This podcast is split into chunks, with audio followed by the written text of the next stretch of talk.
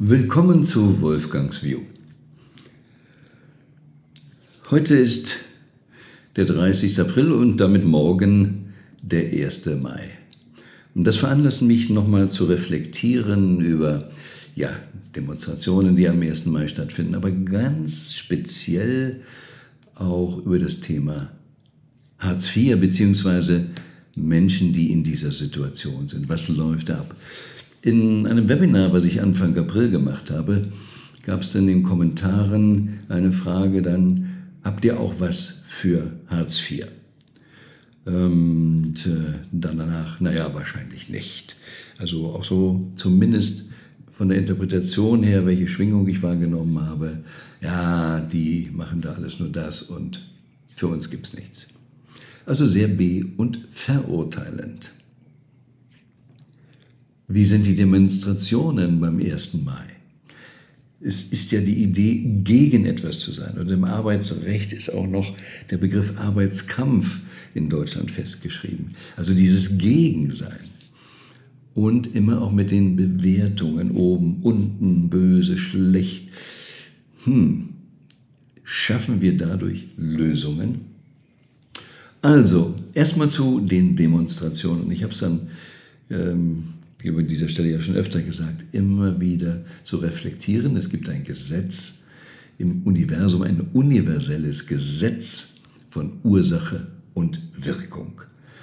Gegen die Wirkung zu stänkern, zu demonstrieren, bringt gar nichts. Gegen sein gar nichts. Man gibt nur Energie auf das, was man nicht will. Man macht die Kluft größer. Aber was noch viel schlimmer ist, wenn ich gegen den bösen Ausbeuter, Bossen, Chef demonstriere, manifestiere ich meine Position.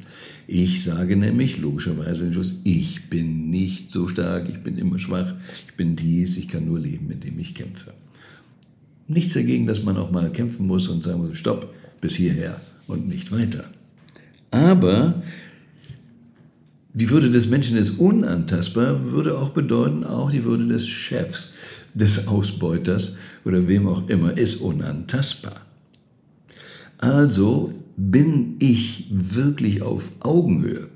Bin ich nun rein zufällig in die Hartz-IV-Familie geboren und der andere in die Unternehmerfamilie, aber als Mensch, und das ist zumindest mein Ideal, sind wir alle gleich. Und Manche wissen das ja. Ich bin in eine Situation geboren worden und da ging es nicht so gut. Und ich glaubte eben, alles hängt an der Geburt. Und ich habe dann über den Zaun geguckt und teilweise erstmal so, ach, auch ein bisschen so jammernd und äh, blöd, dass es den anderen immer besser geht. Und dann sah ich die Unternehmerkinder und hatte dann später einen nochmal in der Klasse und im Studium sind mir natürlich mehrere begegnet. Aber es passierte dann auch Folgendes, dass ich merkte, dass sie erstens gar nicht unbedingt immer alle glücklich waren und dann das Geschäft des Vaters ging pleite. Plötzlich war nichts mehr da. Und dass Menschen, die einen ganz normalen Job hatten, aber gut weiterleben konnten. Wie sich so Schicksale verdrehten, vertauschten. Und irgendwann mal zu akzeptieren, hm, also mit der Geburt alleine kann es ja doch nicht zusammenhängen. Ja, manche, Buffett sagt das ja auch immer, nicht gesegnet ähm, mit eben der richtigen Geburt, dass er in Amerika geboren wurde und da eben auch überhaupt die ganzen Investments so machen konnte. Ja, wir sind gesegnet, wenn wir an bestimmte Plätze geboren werden, wo vielleicht jetzt kein Krieg ist. Aber das alles ändert nichts, egal wie die äußeren Umstände sind, ob wir nun uns Menschen gleichwertig sehen können. Und in diesem Webinar mit diesem Hartz-IV-Thema ähm, hatte ich nicht das Gefühl, dass es darum ging, gleichwertig was zu betrachten. Und wenn so jemand dann in der Situation ist, schreibt er sich auf der Hartz-IV-Ebene noch viel mehr fest. Ich habe dann im Webinar ähm, auch meinen Kommentar dazu abgegeben ähm, und um erstmal simpel zu sagen, wir haben weder was für noch gegen Hartz IV, weil wir arbeiten mit Menschen. Und es ist vollkommen egal, wie ihr Stand ist. Ja, Manch einer kann sich vielleicht manches und auch bei uns manches Programm nicht leisten. Aber wir haben Bücher und wir haben sogar eins ähm, gratis angeboten, schicken wir nach Hause. Ähm, es gibt heute in YouTube so viele gratis äh, Unterstützungsprogramme, was man alles machen kann. Mindsets, anders denken, Motivation, ähm, wie befähige ich mich dich hiermit, wie lerne ich dies, wie lerne ich das. Es geht immer so. Ich bin früher auch mal beschimpft worden, als wir Aktienkurse machten. Also äh, wir hatten so 15% plus Kurse. Wie lege ich Geld an, so à la Buffett? Und da wurde ich auch beschimpft. Aber hallo, es gibt Aktien für wenig, wenig Geld. Auch in Deutschland, sehen wir gerade, Deutsche Bank war runter auf 6 oder irgendwas. Es ist nicht die Frage des großen Geldes, um irgendwas zu machen. Es ist immer, bin ich bereit zu lernen. Und das tue ich dann eben nicht, wenn ich ablehne. Dann kann ich gar nicht mehr lernen, weil ich kann ja nicht das lernen, was ich da ablehne. Es funktioniert ja in der Form dann nicht. Also, wir haben heute das Glück, in einer Welt zu leben, äh, speziell in der westlichen Welt, sage ich das mal so, dort, wo wir jetzt nicht täglichen Krieg haben, ähm, nur Psychoprobleme haben, ähm, auf hohem Niveau jammern. Wenn ich ein bisschen Ruhe und Zeit habe, habe ich Zugang zu Wissen. Ich muss mich nur ranmachen und vielleicht lernen und trainieren. Und äh, ich biete ja auch äh, immer wieder äh, die Idee des äh, Network Marketings an. Äh, liebe Mutter, lieber Vater, wenn dein Kind 18 ist, schick es in ein Network Marketing System. Ein seriöses Unternehmen, du lernst führen, du lernst vielleicht auch ein bisschen organisieren, du lernst verkaufen und sprechen vor anderen Menschen. Diese Grunddinge, die in Zukunft genauso Erfolg ausmachen werden wie in der Vergangenheit. Viele sagen, nee, will ich nicht. Und auch so Produktmarketing heute nicht. Lass uns doch mit Bitcoin spekulieren. Jo, wenn du spekulierst und gewinnst, meistens ist das das Ende eines glücklichen Lebens, weil man dann nicht mehr richtig, ähm, tja, die Natur versteht. Die Natur spekuliert in dem Sinne nicht. Das gibt es mal, aber auf lange Sicht Darum heißt es ja auch so, willst du jemanden glücklich machen für einen Tag, gib ihm einen Fisch, willst du ihn glücklich machen für ein Leben, lehre ihn fischen. Und spekulieren, ja, man kann auch noch lernen, besser zu spekulieren, Daytrading zu machen, aber ist es ein stressiger, gesunder, ist, äh, ungesunder Job? Es geht auch anders. Ich würde immer empfehlen, das andere, das Substanzbringende immer zu lernen. Und wer es denn ganz gut beherrscht, darf auch spekulieren. Steht im Millionär Spirit von mir sogar geschrieben. Ne? Erst bringst du auf die sichere Seite, dann investierst du und dann darfst du auch gerne noch spekulieren. Ursache und Wirkung, wirklich die Welt klar sehen. Jeder kann heute in kürzester Zeit aus nichts etwas werden. Auch das nochmal, Hartz IV, Arbeitslose oder wie auch immer, äh, haben ein ganz großes Problem, weil sie gesellschaftlich sich in ein dass sie gesellschaftlich nicht anerkannt sind, beziehungsweise sich dann selbst in ein Feld begeben, was die Gesellschaft so vorgibt. Denn schauen wir doch mal, gehen wir mal einfach zur Schule, wir sind mit der Schule fertig und jo, jetzt gehen wir nicht mehr zur Schule, jetzt müssen wir überlegen, was machen wir beruflich. Und wir sind bei Null.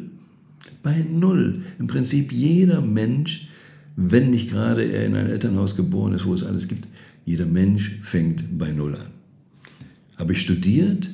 Ob ich Anwalt studiert habe, Ingenieur oder Medizin. Am Ende des Studiums habe ich ein Zertifikat. Noch nichts. Ich habe keine Praxis, ich habe keinen Job, gar nichts. Ich stehe bei Null. Das heißt, die Menschen stehen öfter im Leben bei Null und dann entscheiden sie, was sie daraus machen. Und dann ist es egal, ob das nun ein Hartz-IV-Null ist, Ingenieur, Staatsexamen Null oder was auch immer. Na, einfach bewusst, okay, im Leben steht man manchmal bei Null und dann fängt man wieder an. Es war für mich auch eine interessante Erfahrung. Ich habe ja nun die Fassade da an der Alster aufgebaut, Bürohaus, viele Kosten, alles eingestampft, weit über eine Million in den Miesen was mir das heute eben auf der einen Seite sehr verständlich macht, wenn jemand in der Bedrohung ist und nicht weiterkommt. Auf der anderen Seite aber auch ich natürlich nur eingeschränkt ähm, diese Thematik ernst nehme. Oh weia, ich habe äh, Hartz IV, oh weia, ich habe 10.000 Schulden. Ich nehme ernst, dass die Leute so empfinden, aber die Situation nehme ich überhaupt nicht ernst. Wenn ich selber weit über eine Million in Miesen war und dann nicht nur rausgekommen bin, sondern auch auf die andere Seite dann in Millionen gegangen bin, jo, was schreckt mich dann 10.000 Miese? Aber es ist eben die Emotionalität bzw. der Mindset. Und das ist so wichtig zu verstehen. Und das System hilft eben den Arbeitslosen, den Hartz-IV-Leuten nicht. Im Buch Lieber die ganze Welt gegen mich als meine Seele habe ich mich ja auch geäußert dazu, dem Thema Mindestlohn. Ach, ihr schreibt die Leute in ihrem Drama fest, so wie ihr Politiker das macht. Aber, um das auch klar zu sagen, die Mehrzahl der Politiker hat ja auch nur Wohlstand, ähm, nicht weil sie vorher super was geleistet haben im Leben, sondern weil sie Diäten kriegen, weil sie eine Luxusposition des Beamten, nein, Art Beamtentums haben, ähm, Privilegien mit Fahrservice etc., dann eine Karte, dass sie erste Klasse fahren dürfen, fliegen dürfen, alles dürfen sie und müssen gar nichts Besonderes dafür leisten. Sie müssen anwesend sein, müssen was unterschreiben. Das Einzige, was sie leisten müssen, ist dafür zu sorgen, dass sie gewählt werden. Ansonsten nichts. Und viele von denen würden alleine sofort zusammenbrechen, würden kein Geschäft auf die Beine kriegen, wie einige von denen ja auch schon bewiesen haben, dass sie mehrfach eben gegen die Wand gefahren sind. Und das ist eben das Spannende, diese Menschen regieren das Land, machen die Regeln für Unternehmertum. Get real auch hier. Von Donald Trump gibt es das Beispiel. Er hat ja auch mal sich richtig vergeigt. Er hatte so viel Erfolg und hat die Bodenhaftung verloren. Viel in Paris bei Models gewesen etc. Und plötzlich war er 9 Milliarden in den Miesen. Also er hat sich für 9 Milliarden Immobilien verschuldet. Das ist teilweise in Amerika nicht so schlimm, weil man da auch Immobilienkredite kriegen kann, die nur auf die Immobilie bezogen sind, also nicht persönlich haftet. Das ist eigentlich das Normalere im amerikanischen Business. Aber er war so überzeugt von vielen Dingen und wenn die Bank gezweifelt hat, hat er auch bei manchen dann selber quergeschrieben und so hat er auch persönlich für über zwei Milliarden eben da unterschrieben und war, sagen wir dann nicht mit neun, aber mindestens mit zwei Milliarden persönlich auch in der Schuld. Und es drohte alles zusammenzubrechen, äh, weil natürlich da richtig auch ähm, Zinsen entsprechende Leistungen drauf waren, die nicht so einfach zu erbringen waren.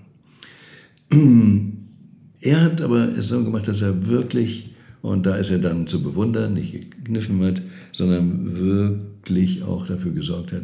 Er hat mit den Banken gesprochen, gemacht, getan und hat dann eine Vereinbarung mit den Banken gesprochen, so steht es in seinen Büchern drin, dass er 450.000 Dollar im Monat zur Verfügung haben durfte, um den Apparat weiterzufahren und sich verpflichtet, aus dem Dilemma rauszukommen.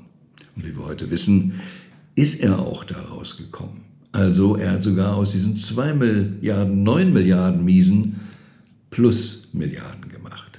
Wie auch immer, ähm, ob es dann ähm, immer legal dazugegangen ist, weiß ich nicht genau. Jedenfalls hat er auch viel die Gesetzmäßigkeit mit Chapter 11 etc. genutzt, das geholfen hat. Aber er hat nie aufgegeben und hat gesagt, ich ziehe das durch. Und derzeit gibt es folgende Geschichte.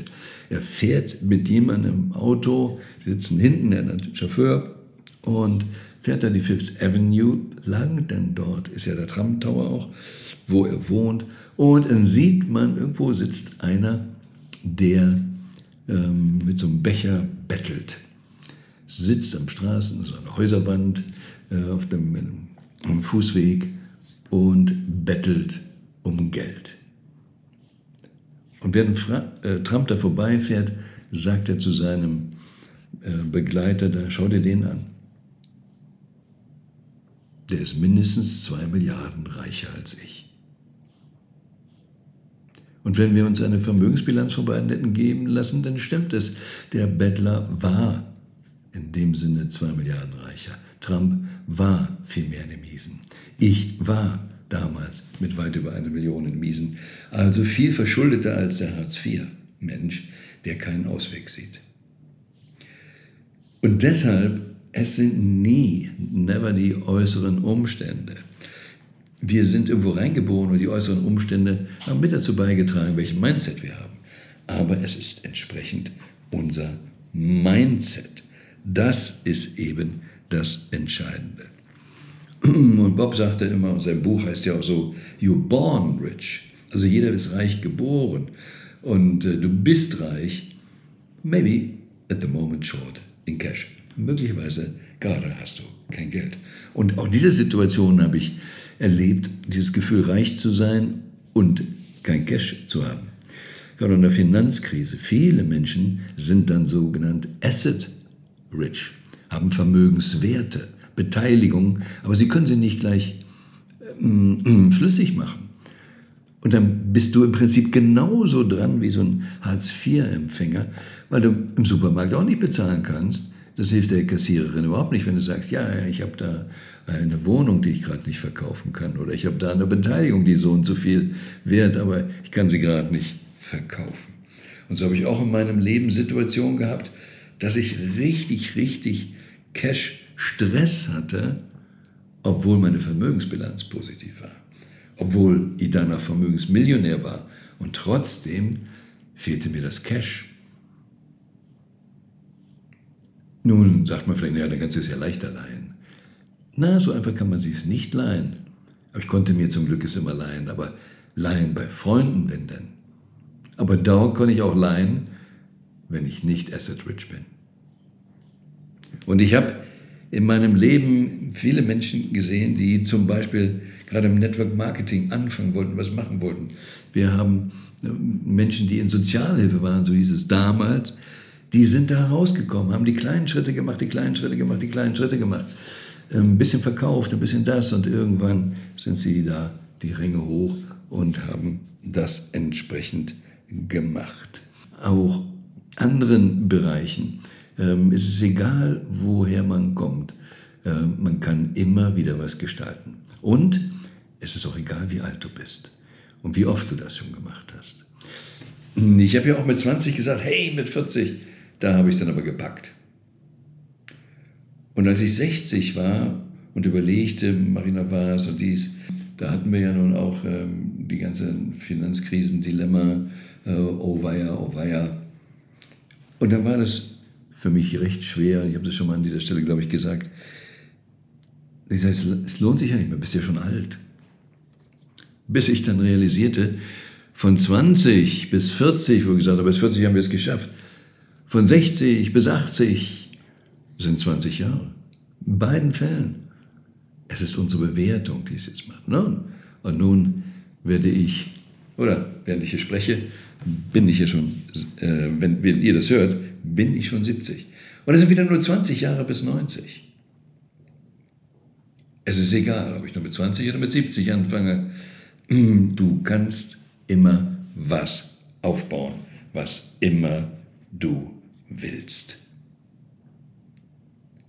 Und je älter oder wenn du schon mal ein paar Pleiten hattest, je mehr hast du Erfahrung.